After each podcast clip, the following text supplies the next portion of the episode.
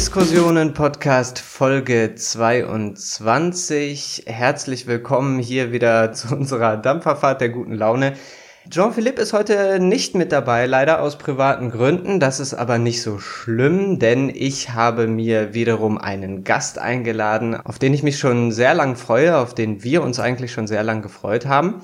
Und zwar habe ich hier Ahmad Omarate am Start. Er ist eigentlich studierter Wirtschaftswissenschaftler, holt jetzt aber noch ein zweites Studium in der Islamwissenschaft nach und beschäftigt sich sehr viel mit islamistischen Strömungen, mit Antisemitismus und mit Clankriminalität. Auf Twitter ist er sehr, sehr aktiv. Ich finde immer sehr interessant, was er so postet.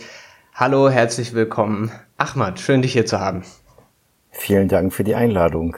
Gerne, gerne. Wir wollen uns heute so ein bisschen mit verschiedenen islamistischen äh, Strömungen, man könnte sagen im zeitgenössischen Deutschland befassen. Wir wollen uns ein bisschen damit beschäftigen, welche Begriffe man vielleicht auch anwenden kann, um das Ganze adäquat zu erfassen möchten halt insgesamt einfach so ein bisschen Begriffsarbeit leisten. Vielleicht am Anfang kurz von mir zum Überblick. Man kann ja sagen, dass das Verhältnis zwischen der europäischen und der islamischen Welt Jahrhunderte alt ist. Das ist natürlich ein riesiges Themenfeld. Das können wir selbstverständlich nicht hier komplett auswalzen. Aber ähm, trotzdem möchten wir halt eben diese gerade angesprochene Begriffsarbeit ein bisschen leisten. Vorneweg vielleicht auch nochmal als Disclaimer, auch von mir, wir möchten in diesem Rahmen keineswegs ganze Gesellschaftsgruppen irgendwie an den Pranger stellen oder dergleichen. Es geht uns einfach um eine kritische Bestandsaufnahme von den demokratiefeindlichen Tendenzen im Islam, die es halt eben gibt. Wir mahnen aber natürlich dazu, aus tiefstem Herzen, sich die Fähigkeit zur Differenzierung zu bewahren und Muslime und Islamisten nicht gedankenlos in eins zu setzen. Da sind wir, da sind wir auf einer Wellenlänge, oder Ahmad? Korrekt. Ich finde, das ist auf jeden Fall extrem wichtig, also irgendwie gleichzeitig so etwas untersuchen zu können, ohne aber da rein zu verfallen, Menschen direkt mit diesem Wissen oder irgendwie deswegen im Vorhinein abzuurteilen. Wie machst du das so? Was macht das mit dir, diese Beschäftigung mit Islamismus in Deutschland? Hat das irgendwie Auswirkungen auf deinen Alltag?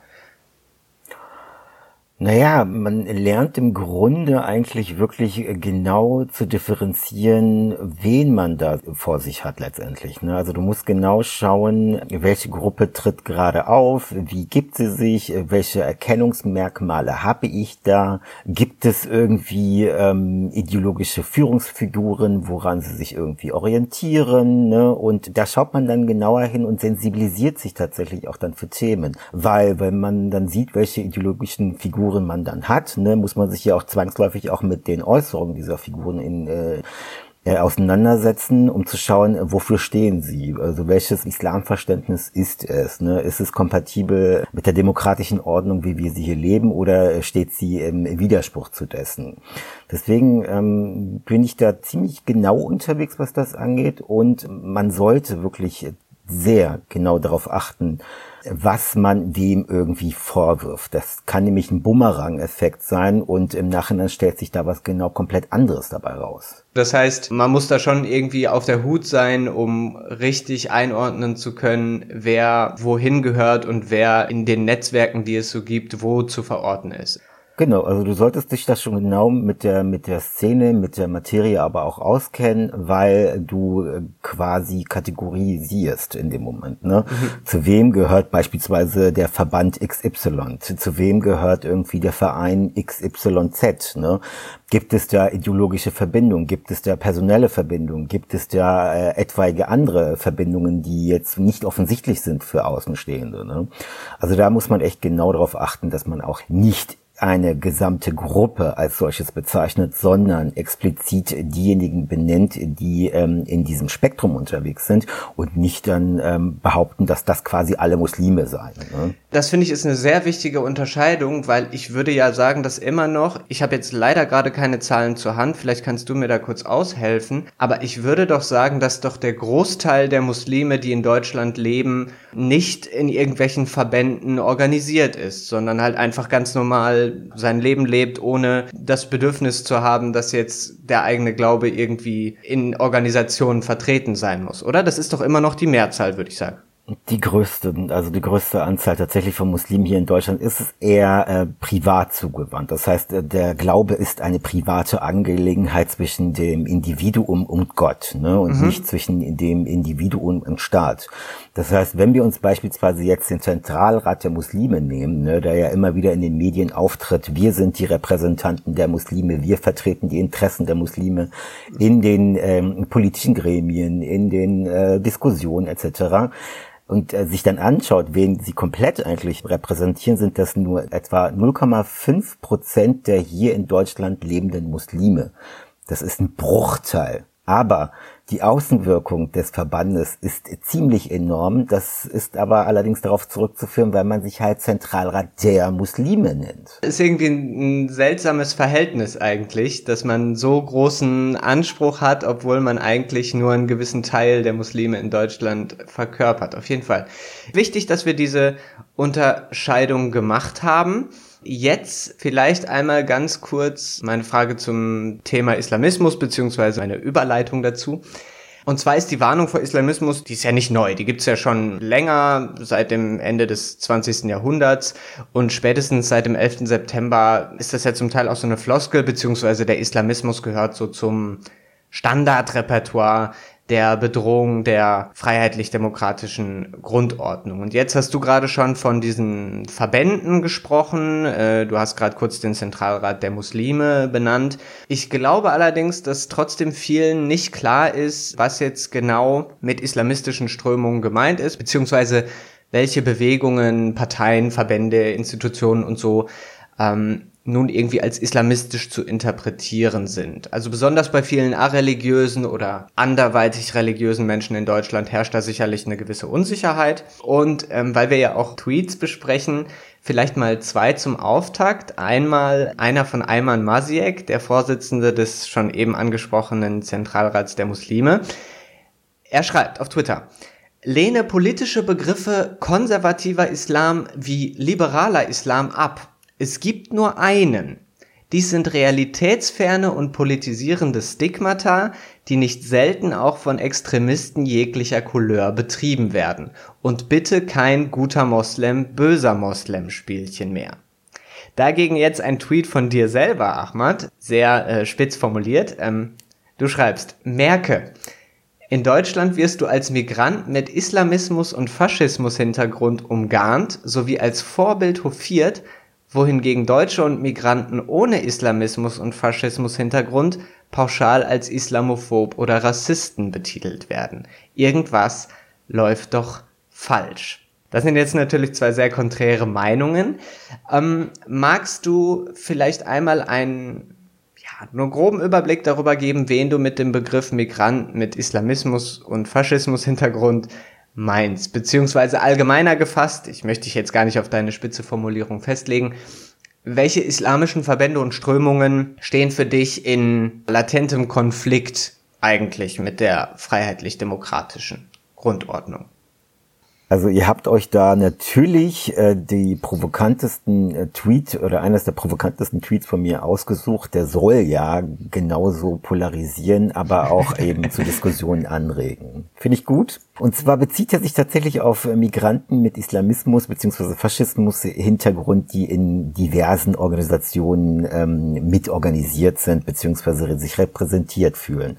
Wenn du dir jetzt zum Vergleich äh, den Zentralrat der Muslime anschaust, ist quasi solch ein Verein auch damit gemeint. Ne? Weil wenn man sich die Entstehungsgeschichte des Vereins anschaut oder sich anschaut, wer tatsächlich Mitbegründer des Ganzen ist, sieht man da eigentlich die Islamische Gemeinschaft Deutschland, IGD in Klammern, die sich umbenannt hat in ähm, tatsächlich in den Deutsche Muslimische Gesellschaft äh, Deutschland, beziehungsweise Deutsche Muslimische Gesellschaft neuerdings, um quasi einfach nur ihren Ruf von damals irgendwie loszuwerden. Ne?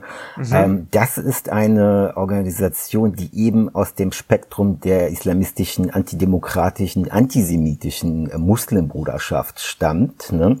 Mhm. und eben dort diese Art von Islam repräsentiert, ne? die aber nicht den Vorstellungen der hiesigen Muslime oder der allgemeinen Muslime in Deutschland äh, repräsentieren tut. Du hast natürlich weitere Organisationen wie eben der ATEP. Das ist ein äh, türkischer Kultur-Islam-Verein. Ne? der sich auch historisch selber aus der grauen Wölfe, also den, den türkischen Rechtsextremen, heraus etabliert hat, weil es eben zu einer Streitsituation kam, wo die einen sagten, ne, äh, pantürkische Vorstellungen, Werte, Moral etc. sind nicht im Einklang mit dem Verständnis des Islams. Und daraus hat sich halt tatsächlich eine Gruppe herauskristallisiert gesagt, nein, wir äh, distanzieren uns jetzt von der quasi Mutterorganisation ne, der Grauen Wölfe, der Ülkütsche Bewegung und äh, bringen das doch in Einklang. Und das ist aber nicht auch irgendein Islam, sondern eine islamistische äh, Vorstellung des Islams, also gerade quasi eine islamistische Strömung des Islams, die sich dann hier in Deutschland tatsächlich zusammengefunden hat und unter anderem mit der ähm, IGD bzw. DMG sich zusammengeschlossen hat und gesagt, wir gründen jetzt eine Dachorganisation. Und das ist der Zentralrat der Muslime. Ach, okay. Das heißt also, man kann auch wirklich die Entstehungsgeschichte des Zentralrats der Muslime zurückverfolgen, auch bis in Strukturen der, du hast es gerade schon genannt, Ülkücü Bewegung, der Grauen Wölfe, die ja eigentlich als rechtsextrem eingestuft werden. Also gibt es schon auch in Deutschland eine Nähe von Gruppierungen, die eigentlich eher aus dem türkisch-nationalistischen Milieu stammen und diesen muslimischen Verbänden. Also da gibt es netzwerkartige Verstrickungen und eine Nähe, sagen wir jetzt einfach mal. Das kann man so sagen. Es gibt sogar äh, familiäre Verbindungen, ehrlich gesagt, ne, die hast du auch. Und zwar, wenn du dir den damaligen Präsidenten der IGD anguckst, das ist Ibrahim El-Zayed, das ist ein Multifunktionär, ne, den man tatsächlich auch offen als äh, Muslimbruder betiteln darf, weil das auch gerichtlich so festgelegt worden ist und quasi selber von der Muslimbruderschaft aus Ägypten heraus als Multifunktionär der Muslimbruderschaft in Europa offengelegt worden worden ist auf deren eigenen Homepage. Ne? Wenn du die Dir-Figur tatsächlich noch mal ein bisschen näher anschaust und guckst, aha, okay, was, was für Hintergründe hat er denn noch, dann siehst du eigentlich im Grunde, dass es eine familiäre Beziehung quasi durch Heirat eben zu dieser äh, Miligörisch-Fraktion gibt. Miligörisch ist eine politische Partei, die dann irgendwann mal in der Türkei selbst verboten worden ist, die eben dieses nationalistische beziehungsweise ähm, rechtsextreme äh, türkische Bild tatsächlich vertritt ne, und äh, sich dann aber auch hier in Deutschland niedergelassen hat mit der Organisation der IGMG und daraus sich dann ähm, die Freiheit genommen hat, quasi die türkische Stimme zu sein und diese repräsentative Stimme zu sein in Deutschland für, die, für alle Türken in Deutschland. Ne? Und das ist eigentlich eher eine nationalistische, islamistische Bewegung, die auch in Deutschland hier Fuß gefasst hat und Erbakan, der quasi als äh, Vater der Islambewegung in der Türkei gilt, aber nicht irgendeiner Form von Islam, sondern der islamistischen Strömung äh, tatsächlich als äh, Vater gilt und ähm, zeitgleich politische und religiöse Führungsfigur der Miligörisch war und darüber hinaus auch noch der politische Ziehvater von dem jetzigen türkischen Präsident Erdogan war. Mhm. Also wenn man sich dann tatsächlich eben diese Bewegung der, des Erbakans anguckt ne, und sieht, dass sie eben auch hier in Deutschland Fuß gefasst haben und dass es da auch ähm, Familie gibt, die sich auch hier in Deutschland niedergelassen hat und sich den Fall El Zayed anschaut, erkennt man, aha, die Nichte des, des äh, damaligen, äh, der damaligen religiösen Führungs- und politischen Führungsfigur ist eben mit El Zayed verheiratet. Ne? Also da sieht man auch nochmal über die familiären Konstellationen, dass es da eine gemeinsame Kollaboration quasi gibt, eben zwischen den faschistoiden türkischen Strömungen und eben nochmal den ägyptischen äh, Einfluss der Muslimbruderschaft hier in Deutschland. Ne? Jetzt einmal noch mal kurz für mich zur Nachfrage beziehungsweise zum Verständnis. Also die Muslimbruderschaft ist ja eine Bewegung, die gibt's ja schon seit Mitte des 20. Jahrhunderts und ähm, korrigier mich bitte, wenn ich falsch liege. Ich versuche das jetzt so ein bisschen zu paraphrasieren. Ähm, die möchten im Prinzip eine neue islamische Gesellschaft aufbauen und vor allem den Islam auch zu einer politischen Kraft innerhalb von modernen Staaten machen. Habe ich das richtig verstanden? Und von denen gibt es jetzt zwei Ausführungen. Einmal in gewisser Weise die türkische, ja, also Milli Görüş hast du gerade genannt, und es gibt wirklich die klassische ägyptische Muslimbruderschaft. Ist das eine korrekte Zusammenfassung oder würdest du da was hinzufügen? Also ich würde tatsächlich noch hinzufügen wollen, diese Muslimbruderschaft hat sich eben quasi 1928 aus einer Graswurzelbewegung heraus etabliert in Ägypten. Du musst dir das halt so vorstellen, die Gebiete des aus damaligen Osmanischen Reiches sind ja zerfallen in kleinere Staatsgebiete, wurden dann annektiert bzw. besetzt durch äh, Großmächte. Ne?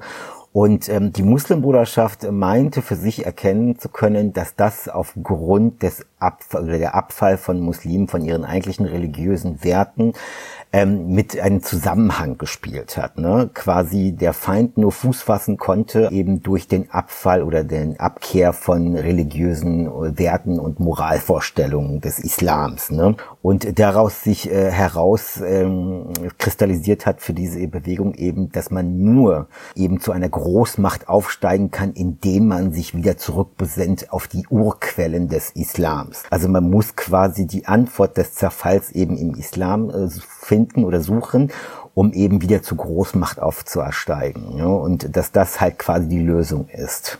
Das ist äh, die, die ägyptische Vorstellung der Muslimbruderschaft. Natürlich hat das ein bestimmtes Teilziel, eben quasi auch die Menschen eben wieder auf Grundlage der Scharia, auf Grundlage eben von islamischen Werten und Traditionen etc. auch ihre Gesellschaft zu gründen.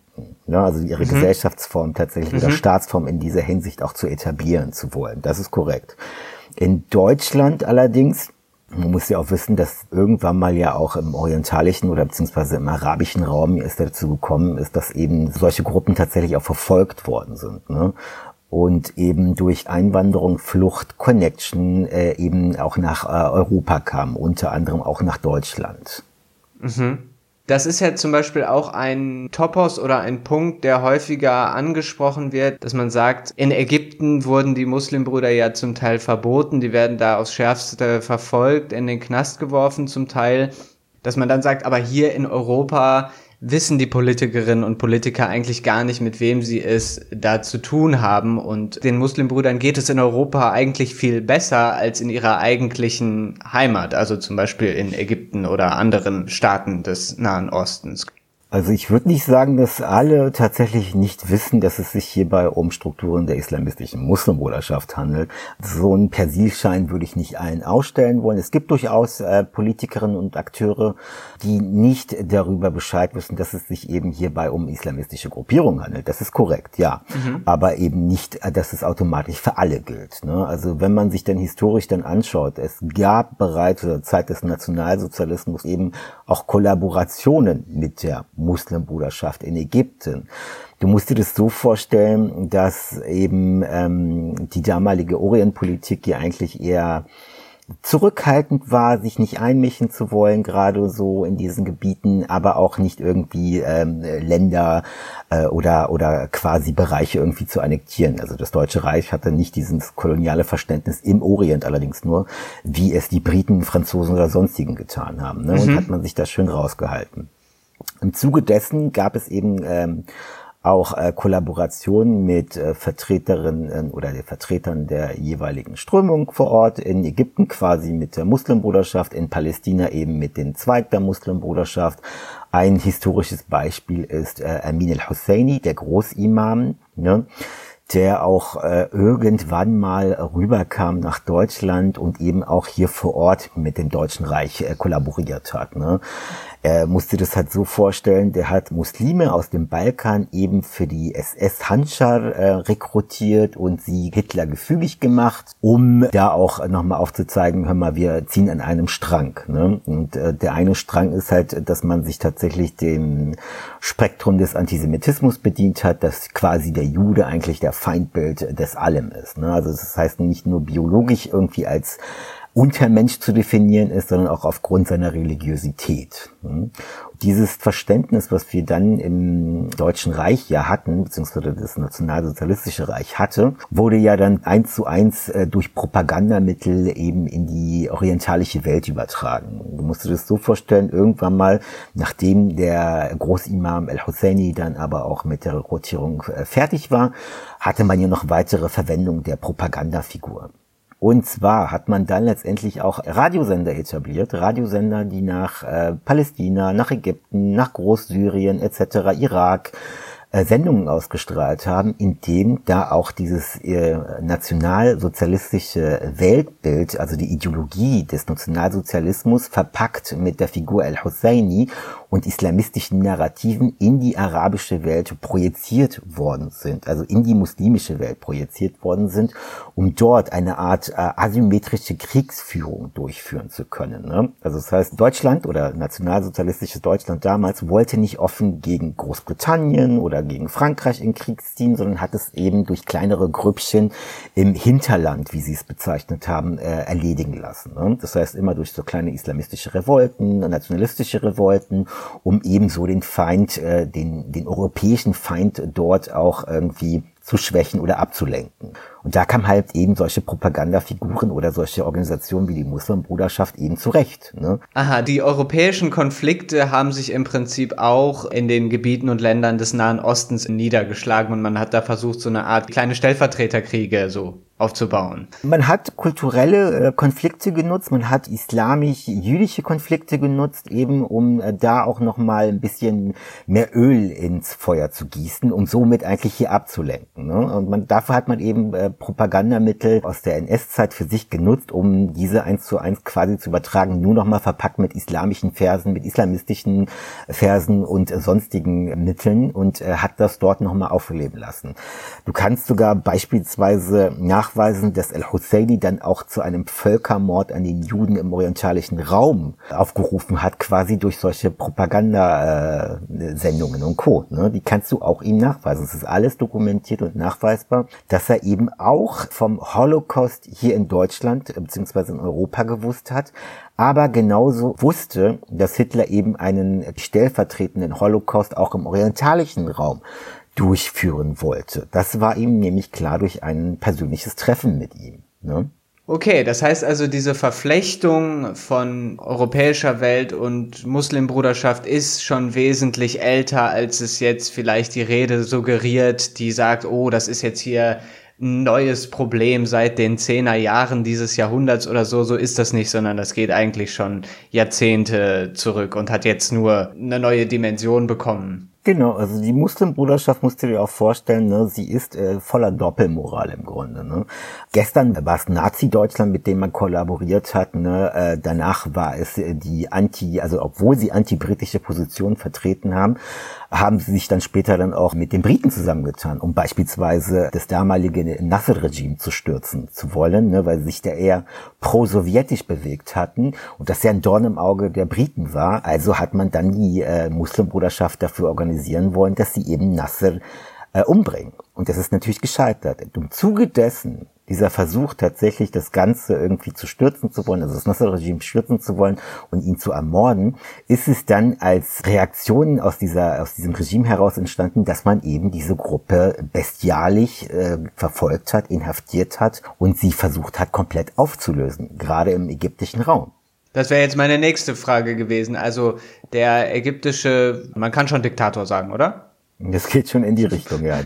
ja, oder der ägyptische Machthaber in den 50er, 60er Jahren hat also dann eben mit Repression auf diese Muslimbruderschaft reagiert. Okay. Das heißt, wir haben also in Europa ein Netzwerk von Muslimen, die sich also diesem Spektrum äh, zuordnen lassen und die auch äh, politisch aktiv sind. So viel lässt sich festhalten. Du hast sogar Organisationen, also eine Vertretung der Muslimbruderschaft war in den 30er Jahren bereits in Paris etabliert. Ne? Also die gab es auch.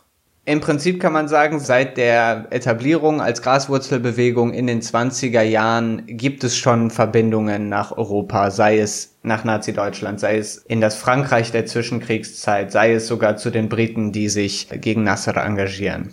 Ja? Genau, mit der Zeit hat sich natürlich auch weitere Connections dann etablieren können. Ne? Also Nasser kam ja danach, also man war ja vorher antibritisch gestimmt und ist dann im Zuge dessen dann mit den Briten dann in Kollaboration getreten, als äh, Nasser das quasi das Feindbild war. Mhm. Vielleicht noch eine Frage. Würdest du denn sagen, dass die Menschen, die sich engagieren in den Vereinen, jetzt im heutigen Deutschland, in den Vereinen, die du gerade genannt hast, in den Gruppen, die du gerade genannt hast, glaubst du, dass die an die freiheitlich-demokratische Grundordnung glauben? Oder denkst du, dass die das eher nur vorspielen oder simulieren und dass dahinter eigentlich eine, ja, ich weiß nicht, ob Verachtung für die Demokratie das richtige Wort ist, aber vielleicht eigentlich die Vorstellung einer anderen Gesellschaftsform steht. Du musst da genauer sein. Also was wir vorhin ja besprochen hatten, eben mit der Differenzierung und, ne, und dieser ganzen Genauigkeit, das ist auch in dem Fall enorm wichtig, weil nur weil eine Person sich eben in äh, Organisationen, die der Muslimbruderschaft zugehörig sind, ähm, da wiederfindet oder irgendwie sich engagiert, heißt das nicht zwangsläufig, dass die Person auch weiß, dass es sich hierbei um eine Organisation der islamistischen Muslimbruderschaft handelt, weil man eben in Europa aufgrund der historischen Erfahrung gelernt hat, dass man nicht mehr offen als eine solche Gruppe auftreten darf oder sollte, um mhm. eben entsprechenden Repressalien aus dem Weg zu gehen. Ne? Ja. Um, um da quasi auf deine Frage hinzuleiten, ich würde nicht alle als solches betiteln wollen. Ja, ähm, ähm, es gibt einige darunter, also du musst dir vorstellen, es gibt ja diese Usra, das ist eine Kernfamilie der Muslimbruderschaft die weiß, äh, um, um wen es sich dabei handelt, ne, um wen es dabei geht. Und das bildet ja eigentlich den ideologischen Kern der Muslimbruderschaft. Und das ist so ein kleines Netzwerk, der eigentlich ähm, dieses Ganze in Zaun hält, beziehungsweise in, für sich in den Händen hält. Ne. Und es gibt Sympathisanten, ne, die erkennen zwar, dass es sich hierbei um die Muslimbruderschaft handeln könnte oder mhm. in die Richtung geht, aber äh, schließen sie ja nicht aus, weil sie meinen, aufgrund dieses Verständnis, ihres eigenen persönlichen Verständnisses, dass ja eigentlich nichts Verwerfliches dran ist. Ja, sie haben recht, also jetzt aus der Sicht des jeweiligen Menschen dort.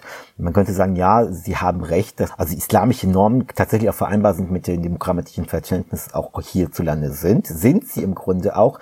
Aber beispielsweise, wenn es um die Scharia geht ne, um, und um ihre Etablierung und die eigentlich am völligen Widerspruch zu dem demokratischen Verständnis hier ist, wird es da kompliziert komplizierter, weil mhm. eben das ein absolutes No-Go ist. Für meiner Meinung nach auch nicht vereinbar ist und quasi die Scharia sich selber zerlegt, indem sie sagt, ne, ich greife dann nur, also quasi aus der Scharia-Perspektive gesprochen, ich greife dann nur ein, wenn es in den Ländern hierzu keine Gesetze gibt.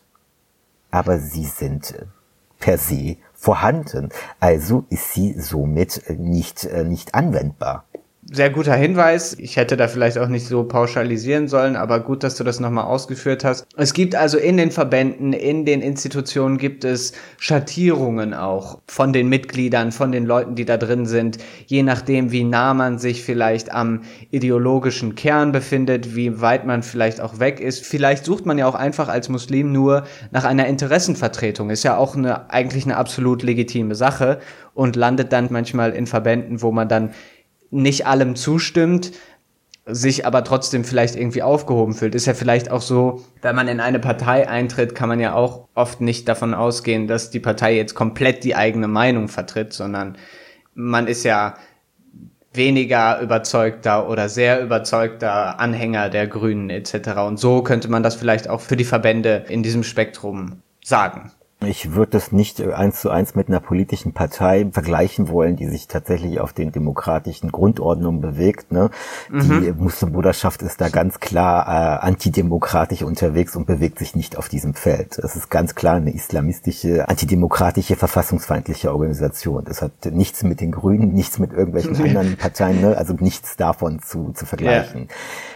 Aber was du meinst, ist äh, tatsächlich, dass es innerhalb dieser Muslimbruderschaft oder der Bewegung der Vereine eben äh, zu verschiedenen Nuancen kommen kann mhm, von, den, genau. von der politischen Haltung. Ja, die gibt es, aber das macht sie nicht weniger problematisch diese, diese Muslimbruderschaft. Ne? Sie sind trotzdem noch islamistisch unterwegs, auch wenn der eine moderat äh, sein sollte und der andere etwas extremistischer unterwegs ist. Ja, aber die meinte ich im Grunde gar nicht, weil wenn du das runterbrichst, ne, also du hast ja die Organisation der Muslimbruderschaft und dann noch weitere kleinere Vereine, die sich daraus etabliert haben und quasi als Rattenfänger gelten, meiner Meinung nach, Und äh, unkritische Muslime versuchen eben in ihren, in ihren Spektrum zu lenken. Gerade diese Muslime meine ich eben, die ziemlich unkritisch unterwegs sind und selber kaum Erfahrung oder Wissen haben über solche islamistischen Strömungen wie eben der Muslimbruderschaft, aber sich in Vereinen wie diesen organisieren oder engagieren, mhm. ist ihnen aber nicht bewusst ist, dass es sich bei, hierbei um islamistische Organisationen handelt. Mhm. Da muss ganz klar äh, sensibilisiert werden, auch gerade quasi aus der muslimischen Ecke heraus äh, sensibilisiert werden, dass es sich hierbei um islamistische bzw. um muslimbruderschaftsnahe Organisationen handelt. Und die meine ich. Das heißt, man ist oft in so einem Graubereich, wo man eigentlich erstmal einen Überblick über diese ganzen Vernetzungen haben müsste, um seine Entscheidung richtig fällen zu können. Und diese Informationen stehen eben nicht allen zur Verfügung. Genau. Aber damit, äh, um, um weiter aufführen zu können, oder beziehungsweise einen anderen Vergleich geben zu können, damit spielt letztendlich auch äh, rechte Part oder spielen damit letztendlich rechte Parteien und rechte Akteure, ne, um eben dieses Unwissen. Also man wirft dann immer wieder Feuer, der Islam hier, der Islam dort, der Islam mhm. das, ne? Ziemlich pauschal polarisierend und auch undifferenziert in der Richtung der Muslime, ne? Und damit spielen sie auch, weil sie ja eigentlich quasi ja eh alles ablehnen, was nicht ihrem Weltbild oder ihrem ideologischen Weltbild irgendwie entspricht. Ne? Und dann, wenn man sich dann aber genau mit denen beschäftigt, beispielsweise der AfD, ne, und dann genauer fragt, worum geht's denn letztendlich? Ne? Was meint ihr denn genau? Rudern sie extremst zurück, haben die Aufmerksamkeit, die sie bekommen haben, also die sie eigentlich letztendlich wollten, und fangen dann an, ja, wir meinen aber die Muslimbruderschaft. Ne? Also damit spielen sie dann auf der anderen Seite. Ja, ja, dass das eine insgesamt eine toxische Verbindung ist, das ist auf jeden Fall klar. Wir kommen gleich auch nochmal, glaube ich, auf das Thema rechts zu sprechen. Hm. Vorher aber vielleicht einmal Rolle rückwärts und genau in die andere Richtung. Und zwar kommen wir einmal in einem zweiten Segment zu einem Begriff, der seinen Ursprung in Frankreich genommen hat. Und zwar ist da ja immer wieder vom sogenannten Islamo-Gauchisme die Rede, was man so grob als Islamlinke übersetzen kann. Also der Begriff impliziert eine Verbindung beziehungsweise einen Schulterschluss von extrem linken Strömungen mit konservativ-islamischen oder gar islamistischen. Und erstmal ist diese Verbindung natürlich irgendwie kontraintuitiv, weil man mit links grundsätzlich eher Religionsfeindschaft beziehungsweise Aufklärung und eine säkulare Tradition assoziiert als Beispiel jetzt vielleicht mal die klassische Parole kein Gott, kein Staat, kein Patriarchat. Ja, da ist der religiöse Pfaffe ja eigentlich noch ein Hauptfeind von den Progressiven. Man möchte sich eigentlich eher der Religion entledigen. Wenn man noch weiter zurückgehen will, kann man auf Karl Marx Spruch von der Religion als Opium des Volkes verweisen. Da können wir also weit in die Zeit zurückgehen. Doch es gibt auch so eine Subströmung der Linken, und auf die würde ich jetzt gerne zu sprechen kommen, die sich eben mit islamistischen Bewegungen gemein macht. Schon Foucault war irgendwie großer Fan von der islamischen Revolution und den Mullahs, die da 1979 im Iran ihren wie soll man sagen, neuen Staat gegründet haben. Und es gibt auf der linken Seite auch zuweilen so eine Verklärung des Mujahedin, des islamistischen Kämpfers, zum antiimperialistischen Freiheitskämpfer irgendwie so. Und jetzt gibt es halt eben den Begriff Islamogauchisme in Frankreich. Und nur damit man vielleicht so einen Eindruck hat, was genau damit gemeint ist, ein kleines Zitat aus einem Artikel von Caroline Fourré, äh, einer französischen Journalistin und Autorin. Sie schreibt, Studenten der extremen Linken und militante Islamisten protestieren zuweilen Hand in Hand, manchmal auch gewalttätig gegen Verfechter einer universalistischen, feministischen und säkularen Linken, denen sie Veranstaltungen an Universitäten verbieten wollen in England wurde zum Beispiel Mariam Namazieh, eine säkulare iranische Aktivistin, von militanten Islamisten und Linksextremisten angegriffen. Sie warfen ihr vor, sie sei islamophob, weil sie den religiösen Fundamentalismus und das Regime der Mullahs kritisierte, deren wegen sie überhaupt erst ins Exil gegangen war zum Beispiel auch 2020, als äh, in Frankreich der Lehrer Samuel Paty ermordet wurde, da hat dann Kevin Kühnert einen großen Artikel geschrieben über das Schweigen der Linken dazu. Wie schätzt du das Verhältnis der deutschen Linken zu islamistischen Strömungen ein?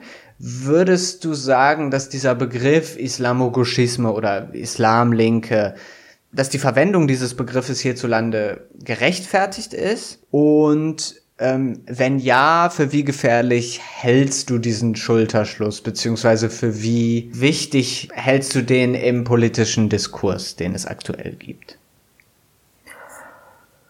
Puh, ja, ja, jetzt habe ich dich erschlagen. Ich weiß, krasse Einleitung, aber kannst dir ja einfach eine Assoziation raussuchen.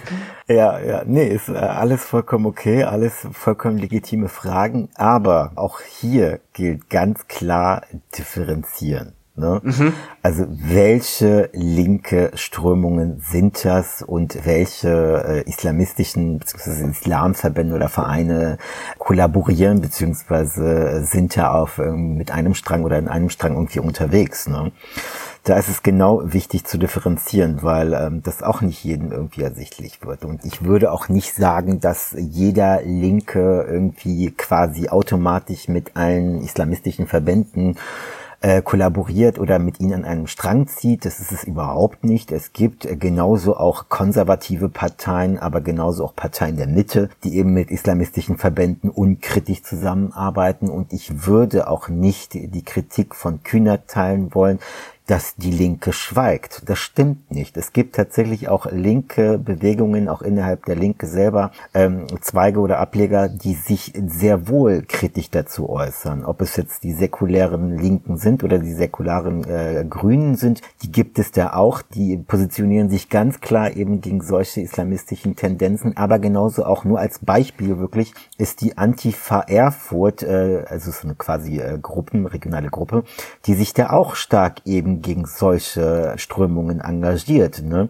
Und mhm. dann eben aber auch mit Kritik zu kämpfen hat. Äh, man versucht sie halt in entsprechenden politischen Lagern zu verorten, wo sie nicht hingehören. Ähm, die gibt es nicht. Also als ganzes Gruppe ins Ganzes, das ist das Schweige des, der Linken der stattfindet, ist nicht richtig. Also da muss man genau differenzieren. Dafür plädiere ich ganz klar.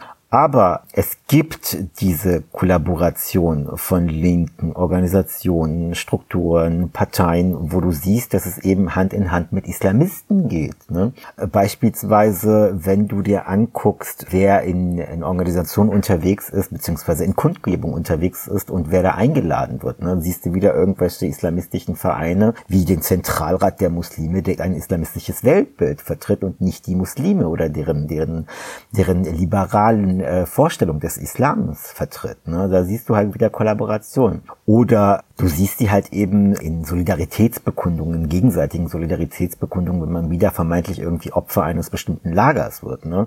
Und mhm. da sind die Aufschrei ziemlich groß. Aber auch hier, wie vorhin erwähnt, mit den Muslimen, die selber quasi gar nicht wissen, dass es sich hierbei um solche Organisationen handelt, gibt es auch solche Fälle bei den Linken eben, die nicht wissen, dass es sich hierbei um islamistische Strömungen handelt. Weil man auch eher aus diesem positiven Rassismus heraus meint, irgendwie aufgrund von wenigen Erfahrungen oder durch Kontakte mit Muslimen das auf alle übertragen zu können. Also wenn ich jetzt als linke Bewegung irgendwie Kontakt mit der Milligörisch habe ne, oder hatte und das das durchweg positiv war, dass das doch gar nicht so schlimm sei, wie eben äh, immer behauptet wird. Ne? Das ist aber mhm. so nicht korrekt. Die Mili Görisch vertritt eine, ein Marketing nach außen und ein Marketing nach innen. Da muss man ja auch nochmal unterscheiden, dass es immer die Innen- und Außenperspektive gibt. Ne? Natürlich arbeite ich dann als nationalistische, rassistische, islamistische Bewegung eher positiv für mein Image nach außen hin und gebe nicht das wieder, was meine, meine Kernideologie ist, damit ich eben solche Kollaborationen bekomme bekomme, beziehungsweise auch Solidaritätsbekundungen, wenn es zu Anfeindungen kommt, bekomme. Ne? Und da sind manche linke Bewegungen ziemlich naiv unterwegs, ne?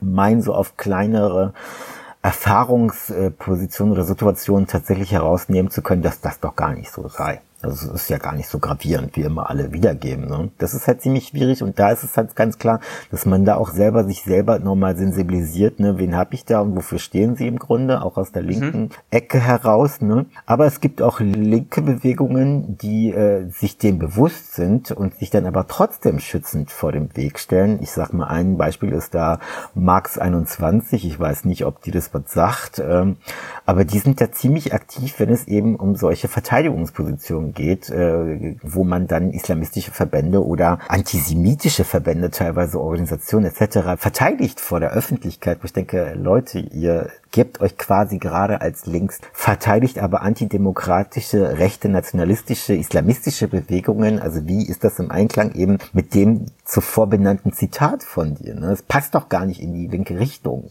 Mhm. Und ja, es ist ziemlich äh, verwässert alles, aber es gibt eben, um das nochmal irgendwie auf den Kern zu fassen, es gibt trotzdem auch linke Bewegungen, die das ganz klar kritisieren und auch offen ansprechen, solche Verbindungen. Nur wollen sie oder werden sie nicht gehört von der mhm. breiteren Masse. Ja. Ja, ich glaube natürlich, du hast recht, das ist ja auch ein innerlinker Kampf, sage ich jetzt mal, welchem Flügel man dazugehört. Und ich habe aber den Eindruck, hm, vielleicht können wir das noch mal ganz kurz als Nebengleis aufmachen. Wenn man jetzt mal vielleicht ein ganz kleines bisschen absieht von den personellen Verflechtungen, sondern sich einmal so ein bisschen vielleicht die Argumentationsmuster anschaut und so ein bisschen die, ähm, ja, vielleicht die Argumente, die da so ins Feld geführt werden. Ich stelle jetzt mal einfach mal ganz mutig eine These in den Raum. Du sagst mir dann, ob das so korrekt ist. Ähm, und zwar habe ich das Gefühl, dass sich gewisse islamistische Gruppen oder sagen wir mal islamisch-konservative Gruppen zum Teil auch, dass die sich ein bisschen in das Kielwasser von der antirassistischen Bewegung und antirassistischen Argumentationsmustern bewegen. Ne? Also, dass man ganz stark ähm, Rassismus verurteilt, ist ja sehr, sehr richtig. Und manchmal habe ich das Gefühl, dass äh, äh, versucht wird, Kritik am Islam ganz schnell darunter zu fassen, ja, unter einen Rassismus. Und das ist vielleicht in den Begriff der Islamophobie so ein bisschen angelegt, dass man gerne möchte, dass ein, ein Glaube beziehungsweise eine Ideologie aufgefasst wird als etwas, was den Menschen ähm, im Prinzip wie angeboren ist. Und wenn man das kritisiert, wäre man eigentlich schon rassistisch. Und ich habe das Gefühl, dass manchmal einige Linke nicht den Mut haben oder nicht sich da reinbegeben wollen, dass die das auseinanderhalten wollen und quasi Rassismus und Islamophobie immer noch so ein bisschen als als Teilgebiete auseinanderhalten und dass die dem da so ein bisschen auf den Leim gehen. Würdest du das unterschreiben oder kannst du das nachvollziehen? Gibt es solche Reflexe innerhalb der linken Szene oder übertreibe ich da? Nee, die gibt es tatsächlich und ich weiß auch genau, was du meinst. Und zwar ist das das von mir eben angesprochene Marketing-Tool, was sich ja islamistische Strukturen daraus bedient. Die haben ziemlich früh erkannt, ne, dass man über die Schiene Antirassismus eben viel Solidarität bekommen kann. Also bedient man sich dieser Thematik. Ne? Man äh, schießt die ganze Zeit in Richtung AfD, man schießt in Richtung NPD, identitäre Bewegung, also alles irgendwie, was rechts auch definierbar mhm. ist und auch für alle anderen auch so als solches erkennbar ist, dass es sich hierbei um rechte Strukturen handelt, ne, die man ja quasi aus der Grundhaltung heraus ablehnen müsste. Ne. Vollkommen legitim, ist ja auch richtig, darf man oder sollte man ja auch tun. Ne. Aber damit hijackt man eben eine Art Feld. Ne? Das machen sie aber bewusst. Sie hijacken bewusst solche strategisch nutzbaren Felder für sich um sich eben als Deutungshoheit zu etablieren, indem man sagt, ne, mit dem Finger, aber die AfD, aber der und der, aber Person XY hat das und das gesagt und das ist rassistisch, das ist islamophob, das ist äh, sonst was. Ne? Also gibt man sich quasi diese Deutungshoheit äh, selbst oder äh, erlangt irgendwann mal mit der Zeit eben diese Deutungshoheit, weil man wird ja etabliert. Man generiert neue Follower, man generiert neue irgendwie Zuhörerschaften, ne? man generiert irgendwie mehr Publicity, mehr Aufmerksamkeit und das wird dazu, dass man viel mehr Solidarität von anderen bekommt, wenn es Kritik in, in die eigene Richtung hagelt oder an der eigenen islamistischen Strömung gibt, dann, dann kann man ganz laut äh, schreien, Hilfe, das ist jetzt rassistisch. Ne? Weil man mhm. engagiert sich ja in Richtung äh, äh, Antirassismus und gerade auch solche Strukturen darauf hinweisend. Und das ist halt der Benefit dann von solchen Islamisten, die in solchen Feldern unterwegs sind. Man hat die Deutungshoheit über Rassismus. Man mhm. kann politische Feindbilder auch auch wirklich, wenn es nicht sich um, um, um rassistische Personen handelt, äh, auch als solche öffentlich brandmarken und die anderen sind ja jetzt gerade nicht so unterwegs, eben in solchen islamischen Strukturen, islamistischen Strukturen unterwegs sind, können das gar nicht einschätzen und glauben, glauben es der Person, weil sie eben diese Glaubwürdigkeit hat mit der Zeit sich generiert hat. Ne? Gut, dass du das nochmal bestätigst, den Gedanken, weil ja, ich habe so das Gefühl, da ist irgendwie so eine Verzahnung da, wo man sich echt dann schon ein bisschen anstrengen muss und eigentlich erstmal was investieren muss, um das wieder aufzudröseln, was die dann sehr klug im Prinzip schon in eins gefasst haben. Ja, also diese Logik, wenn du gegen rechts bist, bist du ja auf der guten Seite und dann stellt man erstmal nicht mehr weiter Fragen, wer überhaupt jetzt gerade rechts kritisiert hat. Genau, die Person hat sich hier als Antirassist oder anti antirassistischer Aktivist tatsächlich etabliert in dem Mainstream mhm. ne?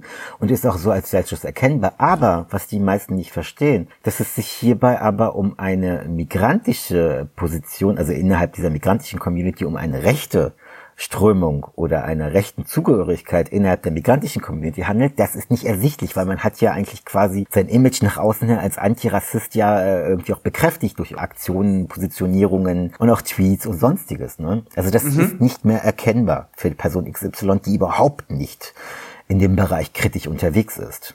Mhm, mhm. Gut, gut, gut. Als letzten Abschnitt habe ich noch einen Begriff rausgesucht und zwar ein Begriff, der in letzter Zeit Konjunktur hat, könnte man sagen. Den benutzt du auch, um bestimmte neuere Verfahrensweisen oder Modi ähm, von islamistischen Strömungen äh, zu benennen und begrifflich zu erfassen. Du sprichst vom legalistischen Islamismus. Nochmal ein Tweet von dir.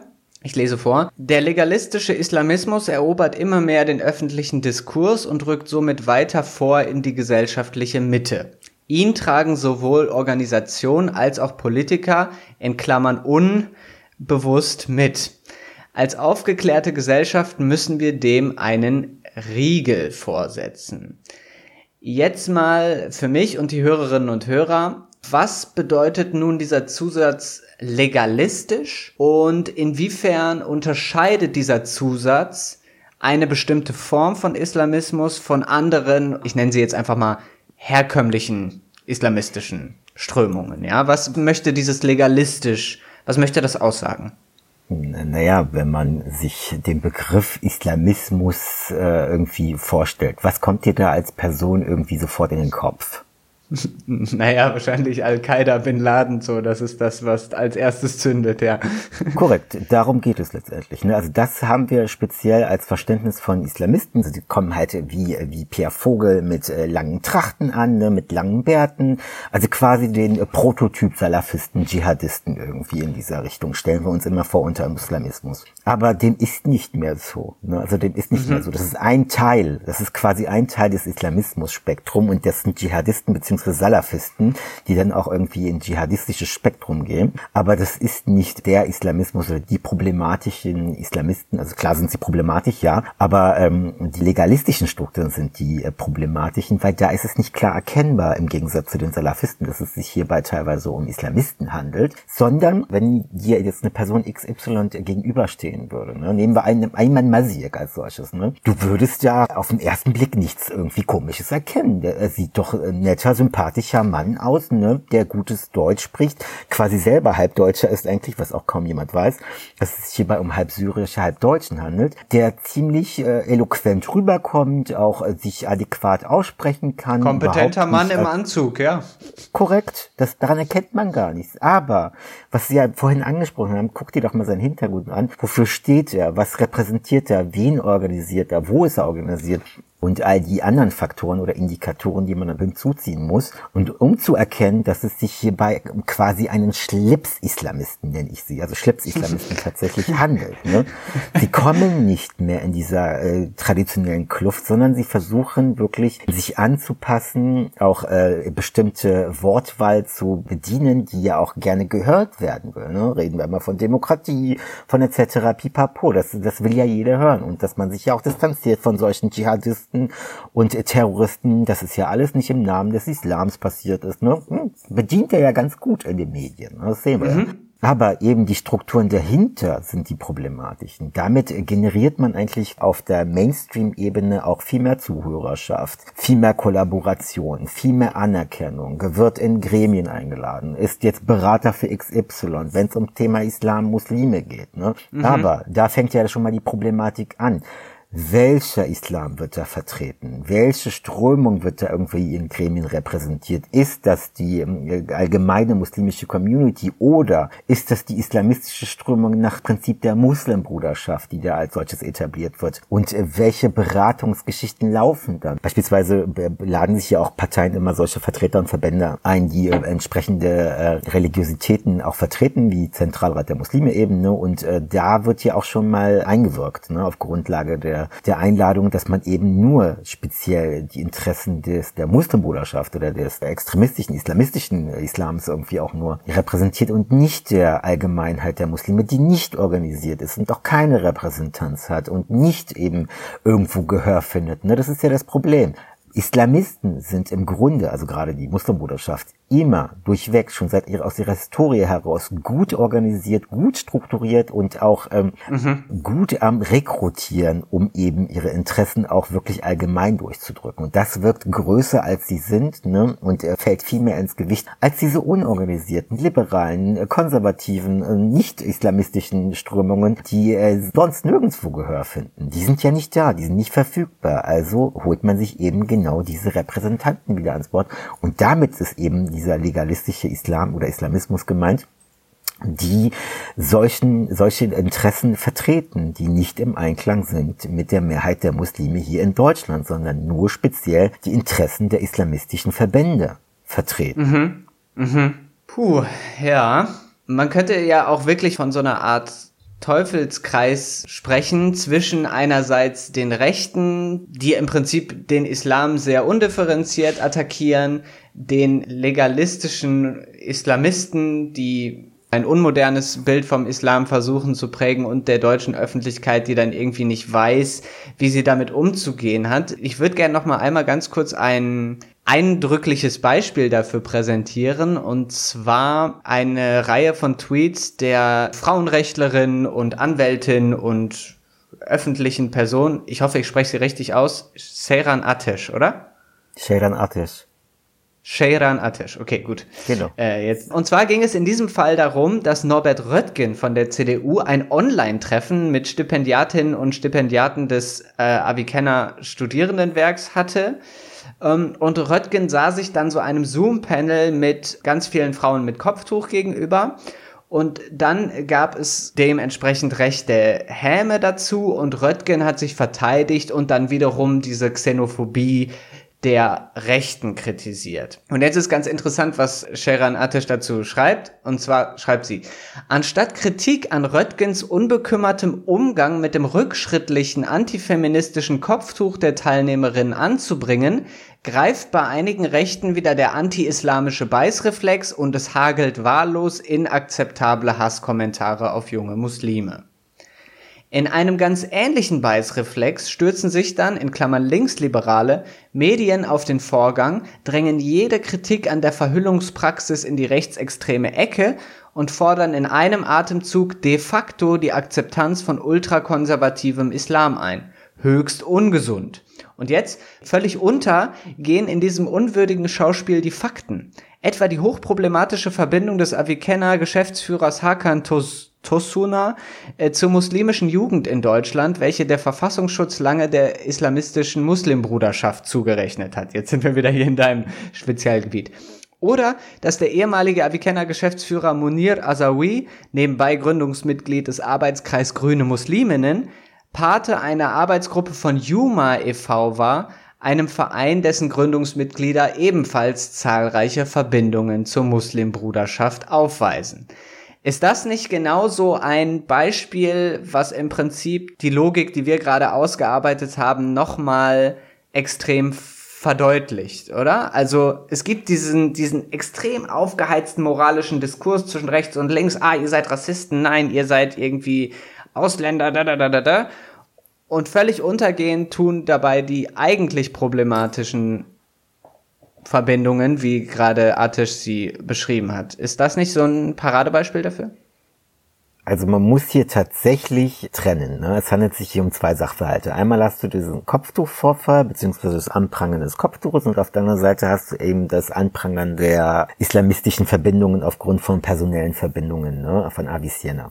Ähm, ja, Gibt es, aber ich würde halt, also gerade aufs, aufs, aufs Thema Kopftuch bezogen, ne, würde ich nicht pauschal alle als Antifeministinnen, als, als Islamistinnen abtun. Ne? Die, diese pauschalen Vorwürfe kommen leider auch von rechts und werden eben als Indikator teilweise für Islamismus mittlerweile hergezogen, wo ich es äh, ziemlich, ähm, ziemlich grenzwertig finde und äh, für gefährlich halte, dass man immer wieder das Kopftuch als solches thematisiert. Ja, man hat Kopftuchaktivistinnen und äh, jene Islamistinnen dabei, die eben immer mehr den öffentlichen öffentlichen Raum erobern und dann für eine spezielle islamistische Strömung äh, sprechen, aber eben nicht für alle Frauen, die ein Kopftuch tragen, mhm, repräsentativ mhm, sind. Mhm. Da muss ja. man eben strikt trennen. Ne? Und auf der anderen Seite kann man hier definitiv recht geben, es handelt sich quasi um eine Kaderschmiede der Muslimbruderschaft, ne? also dieses Avicenna Studierendennetzwerk, um eben zukünftige Repräsentanten in Politik, Gremien, Medien etc. Äh, zu befähigen, mhm. zu empowern um eben aber sie aber auch in ihre Netzwerke dieser ganzen Muslimbruderschaftsstrukturen zu halten um eben damit einen Mehrwert zu generieren. Du musst zurückgehen zu dem Anfang, wo wir vorhin in dem Gespräch waren, wo es um Ibrahim al-Zayyad ging. Der hat nämlich ganz klar in seiner Amtszeit der Deutschen Muslimischen Gesellschaft oder der IGD damals noch ganz klar den Fokus auf die Jugend gesetzt und auch prägend bis heute äh, noch dafür verantwortlich ist, dass man eben die Jugend weiterhin rekrutieren muss, um sie immer wieder öffentlich auch in den Vordergrund zu stellen, damit sie quasi auch unseren Kampf oder unsere Etablierung Etablierung auf diesen Ebenen, auf den verschiedenen Ebenen auch fortführen können. Mhm. Und da kann man auch äh, Atech natürlich definitiv recht geben. Dabei handelt es sich tatsächlich auch, wenn man sich die Menschen im Hintergrund anguckt, ne, um islamistisch ähm, oder islamistisch zuordnenbare Personen. Aber das heißt noch nicht zwangsläufig, dass eben diese Muslime, die in den äh, Screenshot zu sehen waren, dass sie auch eins zu eins eben diese Ideologie repräsentieren. Sie werden gerade aber auf den Weg dorthin indoktriniert. Das ist korrekt. Ne? Und das mhm. darf man eben anprangern, dass es sich dabei hier um solche Strukturen handelt. Aber rechts auf der anderen Seite prangert eben quasi nur die Muslime an und Reutgen, ne, weil er sich ja eben mit den Muslimen irgendwie zusammengetan hat und wollen da gar nicht differenzieren und hauen eben drauf, weil sie eben das Kopftuch sehen, weil sie eben irgendwas Muslimisches sehen, weil sie eben einen nicht-deutschen Namen lesen etc. Ne? Ja, ja. Und das wird dann eben äh, immer wieder aufgebauscht. Da mischen sich wirklich viele verschiedene Gemengelangen und hauen halt letztendlich nur drauf und wollen ihre Meinung Meinung als die wahrhafte irgendwie ausgeben. Befürchtest du auch manchmal vom rechten Rand, ich sag jetzt mal so, kooptiert zu werden? Ich meine, du bist ja relativ prominent mit deiner Kritik an der Muslimbruderschaft, an islamistischen Strömungen, auch an Clankriminalität. Hast du da Angst, dass, dass du da von denen wiederum benutzt wirst, um sozusagen Stimmung zu machen gegen Muslime? Oder sagst du dir, ich bleib einfach bei meiner differenzierten Kritik und dann muss der öffentliche Diskurs damit so umgehen, wie er es halt eben tut? Ich habe keine Angst, irgendwie instrumentalisiert zu werden. Vielmehr bedient sich die AfD bewusst solchen Kritik, also solchen kritischen Punkten und instrumentalisiert sie für sich selber. Ja, das ist richtig, aber meine Kritik ist älter als die AfD selbst. Ne? Also wenn du zurückgehst in die in die 1928er zur Gründungsphase der Ikhwan, also der Muslimbruderschaft, das ist ja älter als die AfD. Ne? Und auch die Vorgänger der AfD, also gerade die ähm, ne, die die Rechten, äh, haben ja auch selber mit denen kollaboriert ignoriert zu der Zeit. Also man ist da ziemlich, ziemlich paradox in der Situation her. Auf der alten, also wenn man sich zurück in der Geschichte irgendwie bedient, ne, hat man äh, auf der einen Seite mit ihnen kollaboriert in der rechten Richtung, aber heute versucht man sie anzuprangern. Es geht aber den Rechten nicht darum, wirklich die Muslimbruderschaft anzuprangern, sondern es geht darum einfach, den Islam als solches, die Muslime als solches, um gar nicht ja. zu differenzieren. Und eben, weil sie sich solcher, solcher äh, Rhetorik bedienen, ne, fallen sie auch ziemlich polarisierend auf. Und wenn du, wie vorhin schon erwähnt, ne, genauer nachfragst, worum geht es denn dabei? Ne? Rudert man ja 20.000 Schritte gefühlt irgendwie zurück und sagt, ja, aber wir meinen hier ähm, die Muslimbruderschaft, wir meinen hier natürlich die Miligörisch, ne? wir meinen gar nicht hier die Muslime. Ihnen geht es darum, eigentlich komplett alles abzulehnen, was eben nicht ihrer ideologischen äh, Welt irgendwie entspricht und das ist im Grunde leider alles, was nicht deutsch ist in ihren Augen. Ne? Ja, alles, was nicht ja, irgendwie. Ja. Es kann aber auch tatsächlich sein, dass es politische Gegner aus den eigenen Ethnien sein können, ne? die sich mhm. äh, eben für ein offenes Deutschland oder eine, eine offene, äh, offene Gesellschaft engagieren. Und das mhm. lehnen sie ja auch ab. Ne? Das ist ja quasi auch ein Feindbild für sie. Und da differenzieren sie auch nicht so genau, wollen sie nicht. Dann lehnen sie alles ab und nennen ja dann irgendwie alle irgendwie grün, links versiffter Gutmensch. Ich denke, es wird schon ein bisschen problematisch gerade. Es ist wirklich ziemlich kompliziert und deswegen bedienen sich auch solchen polarisierenden Aussagen. Ihnen geht es aber letztendlich nicht um die Muslimbruderschaft. Das wird dann im zweiten Schritt, äh, dann, wenn es um äh, Kritik an ihrer Aussage geht, dann hervorgehoben. Wir meinen die nicht. Was würdest du denn als Politiker in der Öffentlichkeit bezüglich dieser problematischen Diskussionskulturen machen, beziehungsweise was würdest du den Politikerinnen und Politikern, die gerade am Ruder sind, empfehlen? Also ich meine, es kann ja in einer Demokratie nicht verboten sein, sich als konservativer Muslim oder als konservativer Muslime in der Politik zu engagieren. Man kann ja jetzt auch nicht so eine Art Gesinnungstest durchführen, das wäre ja irgendwie auch nicht Sinn der Sache. Was ist dein Rezept, um ich sag mal, den Einfluss der Muslimbruderschaft äh, in Grenzen zu halten. Was würdest du der deutschen Öffentlichkeit da raten? Beziehungsweise du bist ja selber Teil davon. Was sind so deine Herangehensweisen? Kurze Gegenfrage. Ich würde gern wissen von dir, was du als konservativer Muslim bezeichnest. Ja, gute Nachfrage. Beziehungsweise vielleicht zielt meine Frage auch darauf, wie soll die deutsche Gesellschaft unterscheiden lernen zwischen konservativen Muslimen, die aber im Prinzip mit der freiheitlich-demokratischen Grundordnung übereinstimmen oder die akzeptieren und Muslimbrüdern oder Islamisten und Islamistinnen, die die Treue zur deutschen Verfassung vielleicht nur vorspielen und sich eigentlich eine ganz andere Gesellschaft wünschen. Das ist ja schwer, das kann man ja jetzt nicht auseinanderhalten, so per se. Wie würdest du mit diesem Problem umgehen? Im Grunde ist die Demokratie so weit, dass sie auch solche Strukturen aushält. Ne? Also du hast ganz klar äh, verfassungsfeindliche Strukturen aus dem rechten Spektrum, die da auch ziemlich aktiv sind und das nicht seit gestern oder seit 40 äh, Jahren, schon seit längerem. Und mhm. die hält sie ja auch aus. Dafür wurden entsprechende Mittel beziehungsweise Wege eingeführt, wie man da auch genauer hinzuschauen hat. Also man muss wirklich, wie gesagt, äh, genauer hinschauen, um welche Vereine handelt es sich, um welche Verbände handelt es sich da genau Ne? Wofür stehen sie letztendlich? Welches Islamverständnis vertreten sie? Ist es nur der konservative Muslim, der ein reaktionäres Weltbild hat, oder ist es der Islamist äh, um die Ecke, der sich äh, als reaktionär gibt, beziehungsweise als progressiv gibt, ne? eher so in die Richtung, aber eigentlich ein reaktionäres islamistisches Verständnis vertritt. Ne? Genau. Also da genau gucken, wen vertritt der jeweilige Mensch oder welcher Strömung vertritt der jeweilige Mensch. Ne? Ist er überhaupt in Verbindung einer islamischen Organisation? Organisation? Oder wird das nur pauschal angenommen aufgrund seines Namens, seiner religiösen Zugehörigkeit? Weil nicht jeder Muslim, wie wir vorhin gelernt haben, ist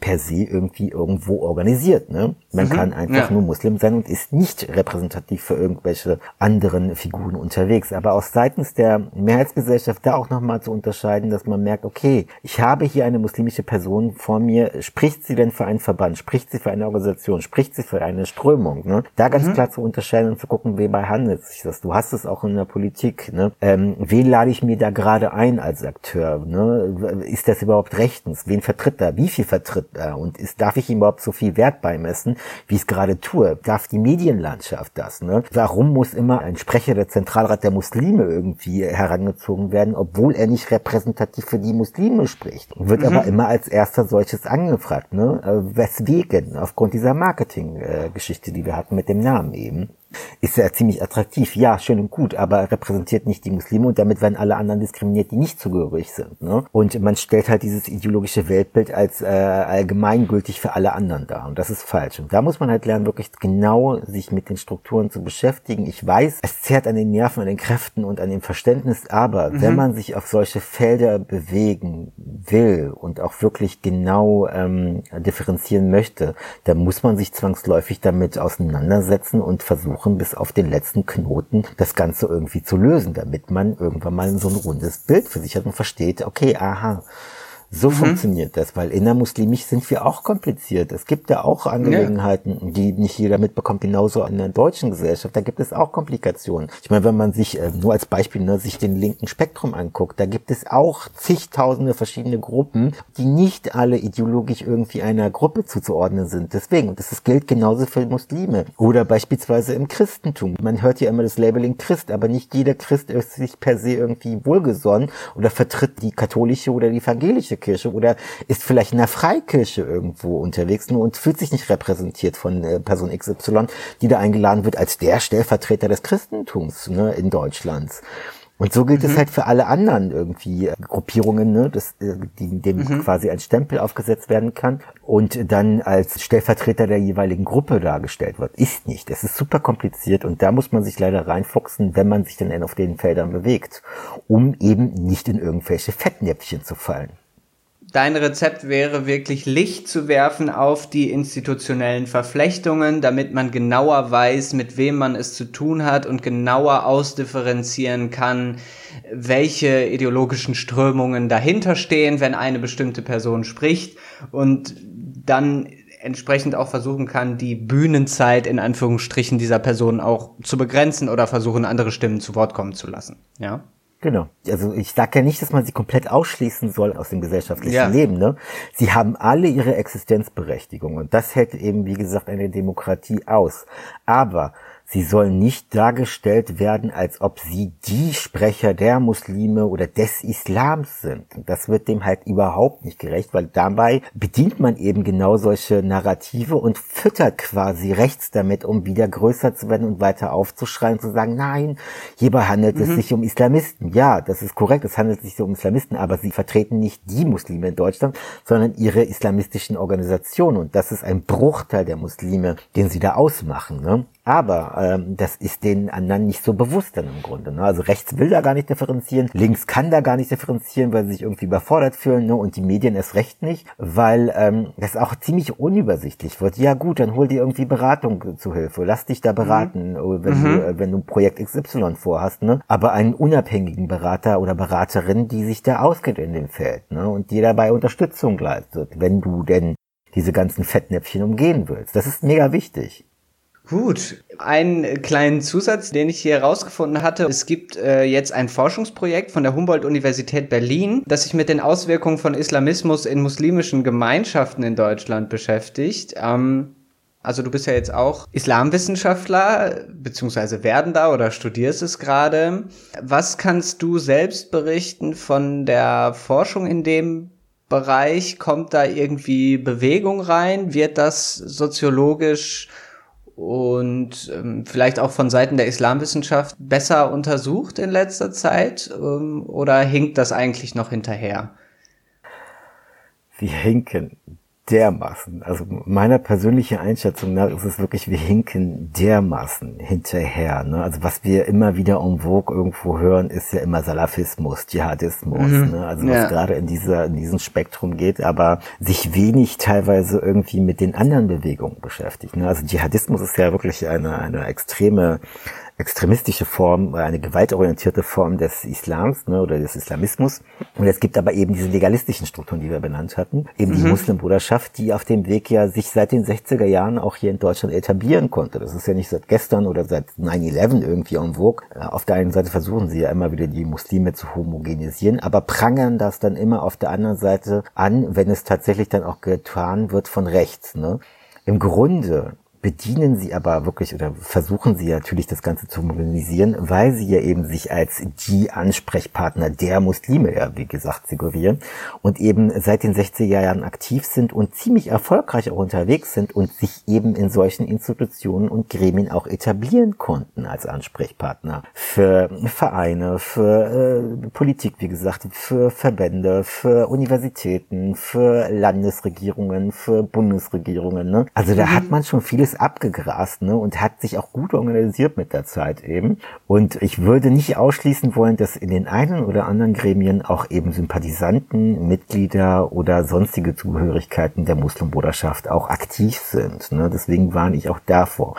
Und deswegen werden sie auch natürlich in, in solchen Gremien versuchen, davon abzulenken, dass es überhaupt in solche Richtungen oder Forschung in solche Richtungen gehen kann, weil das ja quasi dann als islamophob, antimuslimischer Rassismus irgendwie dargestellt wird. Ne? Also in die Richtung gehen wird und damit argumentiert wird, obwohl es ja gar keine, ähm, also gerade die Wissenschaft aus, aus, aus Sicht des ähm, Islamophobie, äh, Antirassismus-Ding, ne, äh, gar nicht wirklich definiert worden ist, also wissenschaftlich irgendwie klar konkretisiert worden ist. Und man bedient sich immer verschiedener Phänomene und packt die dann in solche Begriffe rein und äh, damit anzuprangern, dass es sich hierbei um antimuslimischen Rassismus oder Islamophobie handelt, aber wird da nicht genauer. Und das ist halt so ein Wischiwaschi-Ding, nenne ich es mal. Und damit man eben solche Strukturen auch anprangern kann. Dabei kann man sich ganz einfach aus der nicht eurozentrischen Perspektive, sondern aus der arabischen, islamischen zentrischen Perspektive bedienen und gucken, wer, wer ist denn da am Machen, ne? also im orientalischen Raum.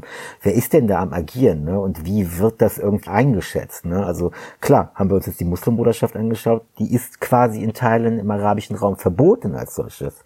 Ich würde allerdings nicht so weit gehen und sagen, ich verbiete sie, sondern ich äh, beobachte sie genauer und äh, mhm. ja, etabliere sie nicht als Organisation als solches, sondern man muss weg von dieser eurozentrischen Perspektive, auch aus Sicht der Kritik und auch sich mal den Orient angucken, der Erfahrung eben, auch offene Erfahrung mit der, mit der Gruppierungen oder mit dem legalistischen Islamismus hat. Und da sich umschauen, wie wird er agiert, wie werden sie äh, eingeordnet. Ne? Ist es jetzt hier eine eher liberale Strömung, ist es eine islamistische Strömung, was ist vielleicht in Verbindung mit Terrorismus irgendwie vorhanden und da nochmal zu gucken. Und das glaube ich nicht, dass das hier bei vielen eben äh, legalistischen Strömungen der Fall sein wird, weil man ist ja ganz klar Vorreiter im Ganzen, wie gesagt, mit den ganzen Gremien und der Gremienarbeit mhm. und der politischen Interessensvertretungsarbeit auch unterwegs und wird ja eher schon versuchen, dagegen zu lenken, dass es eben nicht in die kritische, in die eigene kritische Richtung geht. Ja, wow, ähm, spannende Diskussion, viel gelernt, viel Input, viel Information. Ja, Ahmad, hast du noch irgendwas hinzuzufügen? Gibt es noch etwas, was dir ganz doll auf der Seele brennt, was du noch loswerden möchtest? Vielleicht als letzten Hinweis oder sind der Worte genug gewechselt? Ich glaube, ich könnte dir noch mehr Wasserfälle, also ich könnte sicher noch vor weitere Wasserfälle sprechen, aber dafür reicht die Zeit nicht und ich will deine Zuhörerschaft nicht zu sehr in Anspruch nehmen. Vielleicht gibt es auch noch mal irgendwie eine, eine, eine andere Möglichkeit dazu. Ja, wer sich natürlich über das Schaffen von Ahmad äh, weiter informieren möchte, ist herzlich dazu eingeladen, seinem Twitter-Feed zu folgen. Da werden dann teilweise auch einzelne personelle Verknüpfungen aufgedeckt. Ähm, ich lese das immer mit viel Interesse und all die kleinen Details, die wir jetzt hier in diesem Podcast, in dieser Folge nicht besprechen konnten, könnt ihr dann auf seinem Twitter-Feed nachlesen. Genau, wer uns als Podcast und unsere Arbeit unterstützen möchte, kann uns Spenden zukommen lassen unter dem PayPal-Link paypal.me slash Diskussionen. Wir werden jetzt wahrscheinlich ein oder zwei Wochen Pause machen und kommen dann danach äh, frisch zurück mit neuen Themen und wahrscheinlich auch neuen Gästen. Dann bleibt mir nur noch einen riesigen herzlichen Dank an dich zu senden, äh, lieber Ahmad. Das war wirklich sehr schön. Danke für deine Expertise, danke für deinen differenzierten Blick auf dieses ganze komplizierte Thema. Ja, und schön, dass du da warst. Danke, dass ich dabei sein durfte. Gut, dann bis bald. Tschüss. Tschüss.